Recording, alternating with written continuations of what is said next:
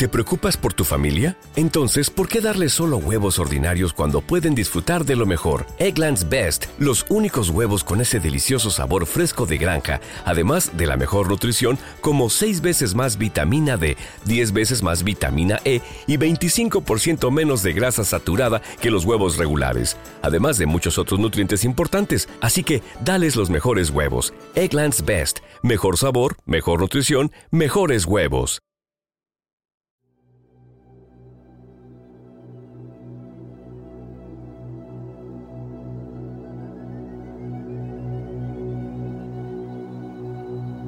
El clima bélico del momento hace que se escuche más de la cuenta la amenaza nuclear. Y que si se produjera, y todos esperamos que no, no sé si sería el fin del mundo, pero se le acercaría mucho. El tema del fin de los tiempos es un clásico desde hace ya mucho tiempo. No podríamos contar la cantidad de fines del mundo que se han pronosticado desde el principio de la historia. Por ejemplo, en los últimos 50 o 60 años ha habido muchas de esas predicciones. Hoy vamos a hacer un breve repaso por alguna de estas profecías. Profecías que afortunadamente no se han cumplido, pero que en sí mismas tienen muchas curiosidades que hoy vamos a repasar con vosotros.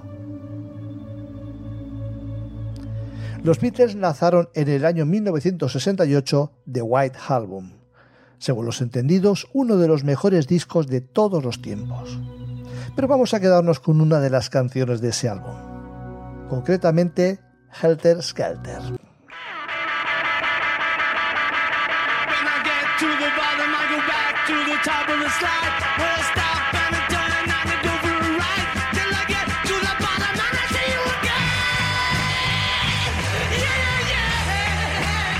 Esta canción fue compuesta por Paul McCartney y muchos críticos la consideran como la primera muestra de la música heavy metal, punk más que nada por la furia, la agresividad y ese ritmo que fue algo muy novedoso en el mundo de la música en aquel momento. El año siguiente fue famoso porque Charles Manson y su secta cometieron una serie de asesinatos. Más famoso fue el de la actriz Sharon Tate, mujer del director Roman Polanski.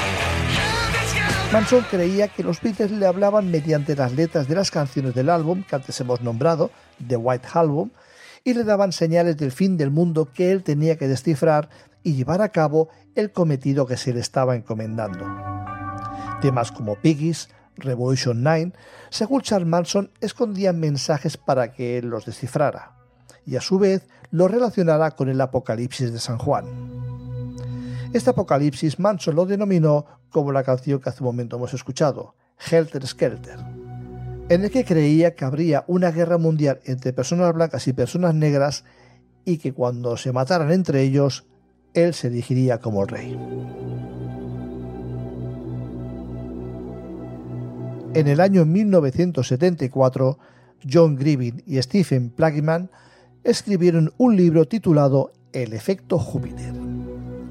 En dicho libro, los autores hicieron una inquietante predicción una alineación de los planetas del sistema solar crearía una serie de catástrofes, debido, entre otras cosas, a la intensificación de la fuerza de la gravedad de todos los planetas alineados que intensificaría el efecto marea y, entre otros desastres, habría, quizá el más peligroso de todos, un enorme terremoto en la falla de San Andrés en una fecha concreta, el 10 de marzo de 1982 que sería el principio del fin de nuestro planeta. Que como podéis imaginar, tal desastre no ocurrió. En 1986, el cometa Halley fue el revulsivo de una nueva interpretación de Apocalipsis Mundial. Ya en su anterior aparición en 1910, el astrónomo francés Camille Flammarion pronosticó que la cola del cometa estaría repleta de gases tóxicos que se encontrarían en la cola de dicho cometa, los cuales penetrarían en la atmósfera terrestre, acabando así con toda la vida en la Tierra. Desde tiempos muy antiguos, la aparición de un cometa era una señal de mal augurio, y a menudo sus apariciones se habían interpretado como causantes de nefastas consecuencias para el planeta y sus habitantes. Leland Jensen líder de una secta que había predicho un holocausto nuclear para 1980, aseguraba que el cometa entraría en la órbita terrestre y provocaría grandes terremotos e inundaciones que conllevarían al fin del mundo tal y como lo conocemos. Como también todos sabemos, tampoco en esa ocasión ocurrió nada. Elizabeth Clare Prophet era la líder de una iglesia llamada Iglesia Universal y Triunfante. Hizo honor a su apellido y profetizó una guerra termonuclear devastadora para abril de 1990. Ella y sus seguidores se retiraron a un búnker en los bosques de Montana. Y a pesar de ser una época bastante complicada en la política, no comenzó ninguna guerra termonuclear. Y ahora un clásico de los años 90. Fue un escritor y locutor de radio, especializado en emisoras con contenido altamente cristiano. Harold Camping no solo profetizó distintas fechas muy cercanas en el tiempo, sino que en la última de ellas, el 21 de mayo de 2011, después de haber fallado la profecía cuatro veces, provocó la ruina de muchas personas que incluso llegaron a regalar sus propiedades alegando que después del fin del mundo para qué las querían. Sus profecías apuntaban al 6 y 29 de septiembre del año 1994 también al 2 de octubre de 1994 para más tarde asegurar que sería el 31 de marzo de 1995. Pero como dijimos, el desastre y la ruina de muchas personas fue la susodicha fecha del 21 de mayo de 2011. A veces eh, parece mentira que alguien crea este tipo de personas, máxime después de haberse equivocado en tantas ocasiones. En un programa anterior os hablamos de sectas peligrosas y os hablamos de la Puerta del Cielo o Heaven's Gate. Su líder, el polémico Marshall Applewhite, aseguraba que el cometa hale traería el Armagedón y chocaría contra la Tierra acabando con todas las especies que en ella habitan, exceptuando, eso sí, a unos cuantos seguidores, que tenían que seguir un ritual, y ese ritual era abandonar el cuerpo físico para subir a la nave extraterrestre que navegaba oculta justo detrás del propio cometa hale El 26 de marzo de 1997 se suicidaron 38 adeptos junto al mismo Applewhite. 39 personas para las que sí fue el fin del mundo. En el año 1999, año clave en el cambio de milenio, fue un año plagado de profecías del fin del mundo. Nostradamus, según algunos estudiosos de las famosas centurias, unas líneas que tienen muchas interpretaciones y casi ninguna buena, parecía augurar un fin de los tiempos antes de que se llevara a cabo el cambio de milenio. Un cambio de milenio que viene de la mano de un calendario ideado por un ser humano. En fin, eh, un Nostradamus que inspiró a uno de los grandes de la moda en otra versión de un apocalipsis, aunque esta vez iba a empezar en París para luego extenderse por todo el planeta.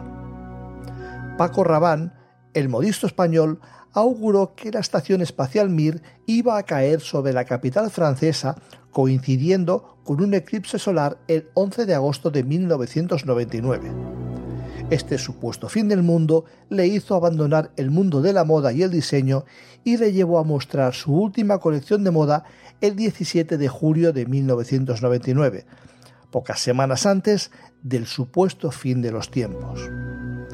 Pero las profecías siguieron, y a pesar de la proliferación de las mismas, a medida que se iba acercando el cambio de milenio y comprobar que ninguna de ellas había tenido efecto, eso no era suficiente para seguir probando cábalas, coincidencias, eclipses y todo tipo de señales más o menos claras que nos decían que se acercaba el fin de los tiempos.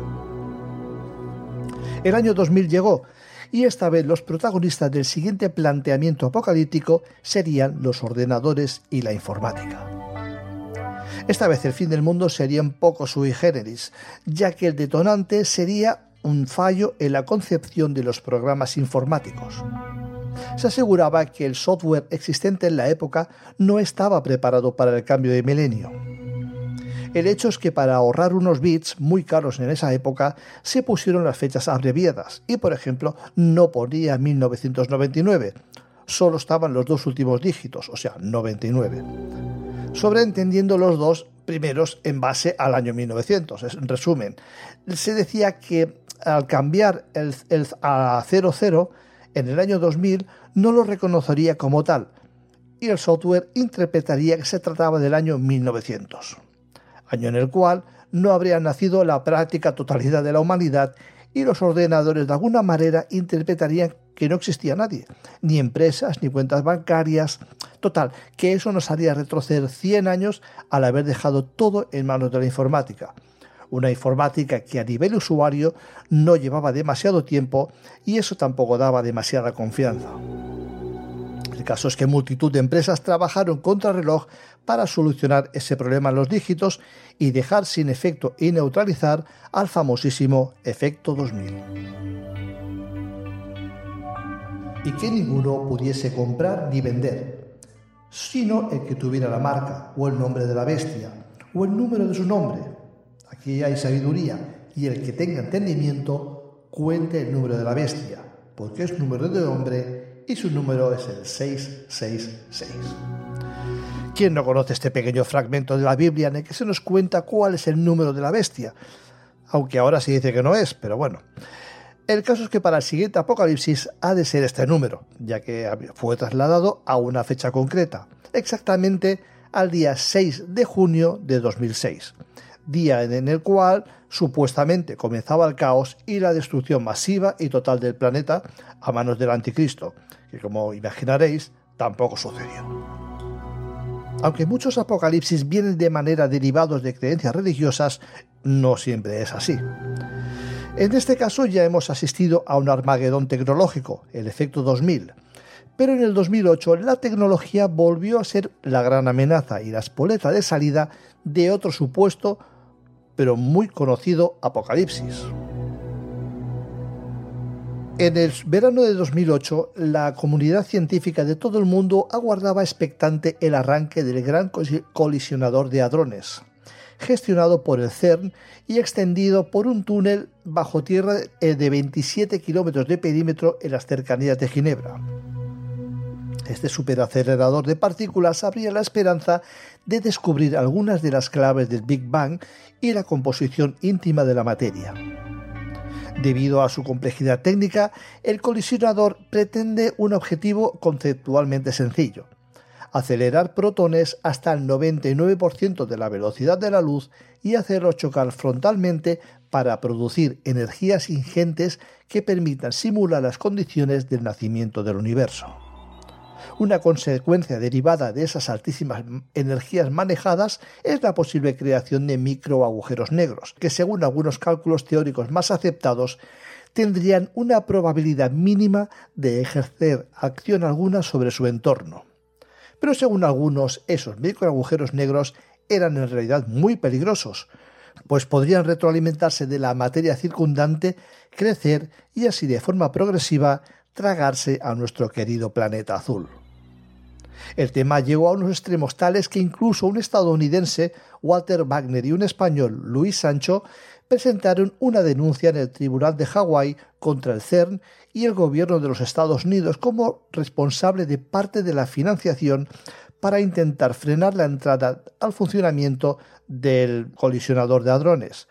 Aparte de que, creían que esos microagujeros negros podrían ser capaces de devorar la Tierra, también sostenían que las conexiones entre protones de alta energía podrían resultar partículas de materia extraña capaces de convertir la Tierra en nada más y nada menos que en una estrella de neutrones, lo cual evidentemente llevaría a la total extinción de la vida en nuestro planeta de forma irreversible.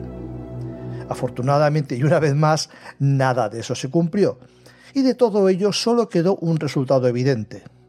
La Tierra no se destruyó como algunos afirmaban, pero en cambio aquello nos llevó a un descubrimiento fundamental y conocimos una de las claves para comprender el universo, el bosón de Higgs. Pero si debemos escoger una predicción apocalíptica por encima de todas, tanto por su repercusión, los rías de tinta que movió, informativos incluso que hablaban de ello, incluso alguna que otra película hablando del tema, fue la famosa profecía del calendario maya que según algunas interpretaciones ocurriría el 21 de diciembre del año 2012, fecha en la cual el mundo estaba predestinado a desaparecer. Las interpretaciones de este supuesto evento se derivaron principalmente de dos monumentos mayas, la estela 6 del antiguo asentamiento maya de Tortuguero y la estela 1 de Coba en Quintana Roo. El monumento o estela 6 fue descubierta en el año 1957-58. Es conocida también como estela del fin de una era y registra el nacimiento y la entronización de Afo Bahlam, gobernante de esta ciudad maya en el siglo VII. Allí también se hace referencia a la fecha Bactún 13, que cada Bactún vendría a ser equivalente a unos 144.000 días. Entonces la fecha Bactún 13 con 4 Ajau y 3 Canquín, trasladado a nuestro calendario gregoriano, equivaldría al 21 de diciembre de 2012 y corresponde al final de un ciclo de unos 5.126 años consignado en la cuenta larga del calendario maya. Pero eso no significa que el mundo vaya a terminar en esa fecha. Lo único que indica es que esta fecha llegará y significará el final del Bactún 13 en el ciclo del calendario maya. Simple y sencillamente terminará el 13 para dar paso al que sigue, al Bactún 14. Llamámosle interpretaciones erróneas, o quizá fuera un desconocimiento, o simplemente que aún no conocíamos lo suficiente de todo ese arte maya. El caso es que desde hacía mucho tiempo ya se venía especulando sobre la lectura de dicho calendario y ese supuesto fin de los días. Aunque en este caso sería como decir que el 31 de diciembre del año que nos apetezca, a las 0 horas 0 minutos, se termina el ciclo anual, pero obviando que termina uno para empezar otro. De todas maneras, eh, un científico estadounidense llamado Paolo Tagalogin estaba convencido de que el fin del mundo llegaría el 21 de junio de 2021. Tagalogin creía que habría un error de adaptación del calendario maya al calendario gregoriano, que es el que se usa en casi todo el mundo. En concreto, dice que no se sumaron 2.948 días adicionales, por lo que el fin del mundo que pronosticaron los mayas podría ser el 21 de junio de 2021. Supongo que sigue habiendo un error de cálculo y debe vender más el decir que el fin del mundo se acerca a decir que estamos errando con las fechas. Pero poco nos dura la alegría. Después del furor causado por el fin de los tiempos maya, un nuevo pronóstico sobre el fin de la Tierra aparece. Si es que nos salimos de una y nos metemos en otro fin del mundo. De acuerdo con el libro del escritor ruso Andrei Bretsky, las 100 profecías de Rasputín, basadas como no en las profecías de Rasputín, la nueva fecha para el Apocalipsis es el 23 de agosto de 2013, fecha que sumamos a la larga lista de predicciones catastróficas para la humanidad. Lágrimas del sol caerán sobre la tierra como chispas de fuego, quemando a personas y plantas. Un gran dragón derramará mucha sangre. Son las palabras que anuncian la llegada de un nuevo juicio final. Según Bretsky, Rasputin advirtió que el fuego devorará la tierra y después de ello la vida en la tierra morirá y en ella reinará el silencio de las tumbas. Una visión mucho más tétrica que otras versiones del juicio final que sugieren una especie de renacimiento después de la destrucción. El escritor también afirma que las predicciones del también conocido como monje loco tienen cierta relación con la versión bíblica del Apocalipsis y advierte que antes del cataclismo Jesucristo volverá a la tierra para advertir a la humanidad del inminente desastre y para consolar a la gente que posteriormente ascendería de nuevo al cielo. Dentro de estas 100 predicciones más famosas de Grigori Rasputin, también se mencionan numerosos desastres que ocurrirían antes del fin del mundo. No obstante, de acuerdo con el libro, los pronósticos del monje ruso no solo hablan de catástrofes. La atención que ha captado las predicciones del místico, aunadas a las múltiples interpretaciones que las han hecho, le han dado pie a múltiples referencias actuales sobre la legalización de la marihuana en muchos sitios del mundo, la cual, según Bretsky, también aparece mencionada en el libro. Pero habría otra flecha más para apuntar en el calendario de interpretaciones que nos hacen pensar en un fin colectivo. Esta vez, el artífice de tales noticias, en cierto modo también avivadas por Google, y las predicciones alternativas del autor autopublicado David Meady. El otoño de 2016, el controvertido trabajo de numerología bíblica de MIDI predijo que la Tierra colisionaría con un planeta errante llamado por algunos Planeta X, pero yo creo que lo conoceréis mejor como Nibiru, justo el 23 de septiembre de 2017. Evidentemente, el 23 de septiembre transcurrió sin incidentes, así que MIDI mm, rehizo sus cálculos y modificó su predicción para octubre de ese mismo año. Y a continuación volvió a ajustar su plazo para noviembre de 2017. Ahora MIDI afirma que finalmente ha corregido los errores de su visión de fin de los tiempos, pero el caso es que tampoco hemos visto ninguna fecha más. Las predicciones de MIDI mm, son el último giro en la teoría de la conspiración de Nibiru, cuyos orígenes se remontan a la década de los 70. Para apoyar su afirmación, MIDI habla de la alineación de varios planetas, el Sol y la Luna, de las constelaciones Virgo y Leo que tendrán lugar en abril y que, según él, cumplirán una profecía del libro de las revelaciones. Anteriormente, una publicación cristiana evangélica llamada Unsialet había argumentado que el libro de las revelaciones predecía un alineamiento similar para el 23 de septiembre de 2017. La publicación afirmaba que la alineación anunciaba la era previa al rapto, el momento en el que, según muchos creen muchos cristianos, los devotos desaparecerán de la tierra y se unirán a Jesucristo en un nuevo paraíso.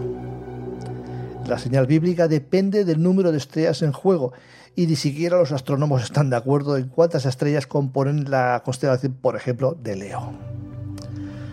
En fin, muchos de nosotros recordaremos cómo en las grandes ciudades había multitud de panfletos informativos pegados sobre paredes, farolas, anunciando la venida de Nibiru y asegurando que el fin del mundo estaba cerca. Tan lejos llegó el pánico de algunos que creyeron a pie juntillas esa profecía que incluso la NASA se vio obligado a crear un comunicado afirmando que tal planeta no existía y que no habría ningún peligro, ya que de estar tan cerca ya lo habrían detectado. Pero no solo ellos, sino multitud de astrónomos, incluso aficionados.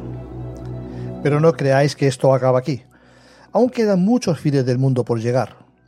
Ya se habla de otro efecto informático muy parecido al efecto 2000, al cual nos referíamos hace un momento, pero esta vez es el efecto 2038.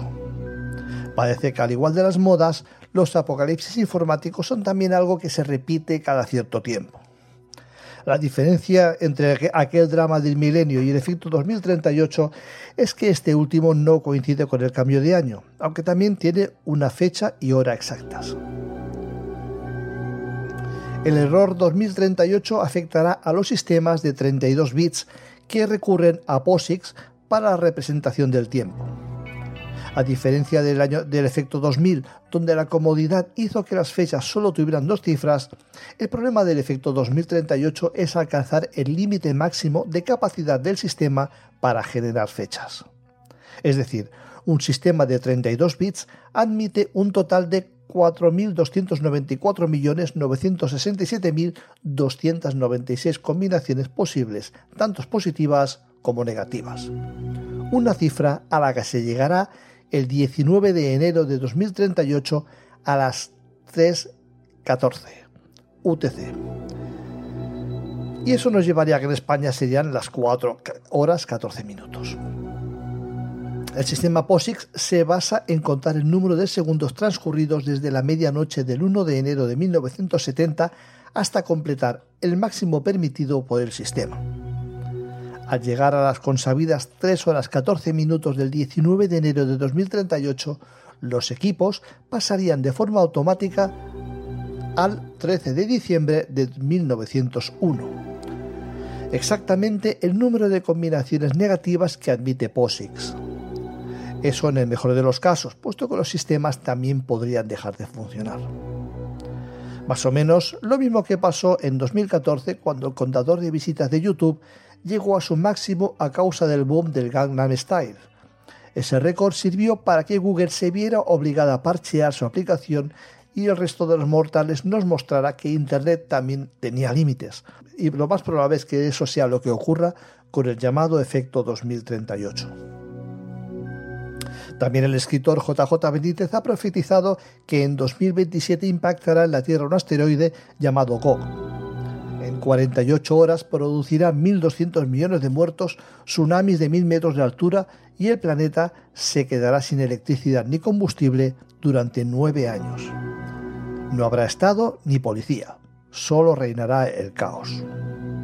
También el protagonista de la reciente compra de Twitter y presidente de multitud de famosísimas empresas, Elon Musk, profetiza que una inteligencia artificial acabará matándonos cual Skynet y que lo mejor que podemos hacer es unirnos a ella para no fenecer. Realmente parece que tenemos un problema con, el, lo de pronosticar nuestro fin. Aquí solo hemos dado unas pequeñas pinceladas sobre unos cuantos supuestos fines del mundo, pero realmente hay muchísimos más. Serían incontables los supuestos argumentos para este tipo de profecías. Y la pregunta sería, ¿por qué ese empeño en encontrar una fecha en la cual el mundo, la civilización, la vida desaparezca del planeta? Está en el aumento de este temor que ya se le ha acuñado un nombre, docefobia, término con el que se habla del temor irracional e intenso que afecta a la salud mental y al buen desarrollo de las vidas de quienes le temen al fin del mundo. El caso es que desde hace unos días estamos viendo por las redes sociales multitud de vídeos en los cuales vemos muchos tipos de animales distintos, desde ovejas, peces, orugas, orcas, caballos, hormigas, que van andando en círculos. Hay una noticia que habla de que un grupo de ovejas llevaba hasta el momento de la noticia 21 días con ese comportamiento. Esto ha sido motivo de alerta y de que pensar a muchas personas en lo extraño de ese comportamiento, y algunos creen que amparándose en ese sexto sentido que tienen los animales, esa conducta es una señal de que algo malo va a ocurrir. Incluso cuando se escuchaban esos estos estridentes sonidos eh, por todo el planeta, aquello que llamaban el hub, muchas personas lo achacaron a las trompetas del Apocalipsis de la Biblia. Quizá tengamos algo innato en nuestra mente que nos hace buscar señales para adaptarlas a malos augurios. El caso es que cada día, por desgracia, es el fin del mundo para alguien.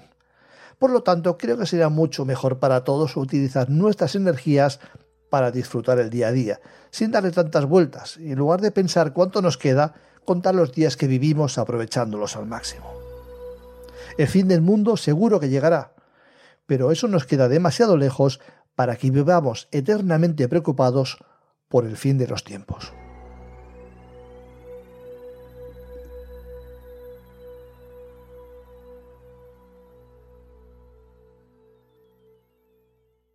Como nuevo cliente de Western Union, puedes disfrutar de una tarifa de envío de 0 dólares en tu primera transferencia internacional de dinero en línea. Envía dinero a los tuyos en casa de manera rápida, fácil y conveniente. Visita westernunion.com o descarga nuestra app hoy mismo y tu primera tarifa de envío corre por nuestra cuenta. Aplican ganancias por cambio de moneda. No disponible para tarjetas de crédito y envíos a Cuba. Servicios proporcionados por Western Union Financial Services Inc. NMLS 906983 o Western Union International Services LLS NMLS 9069 85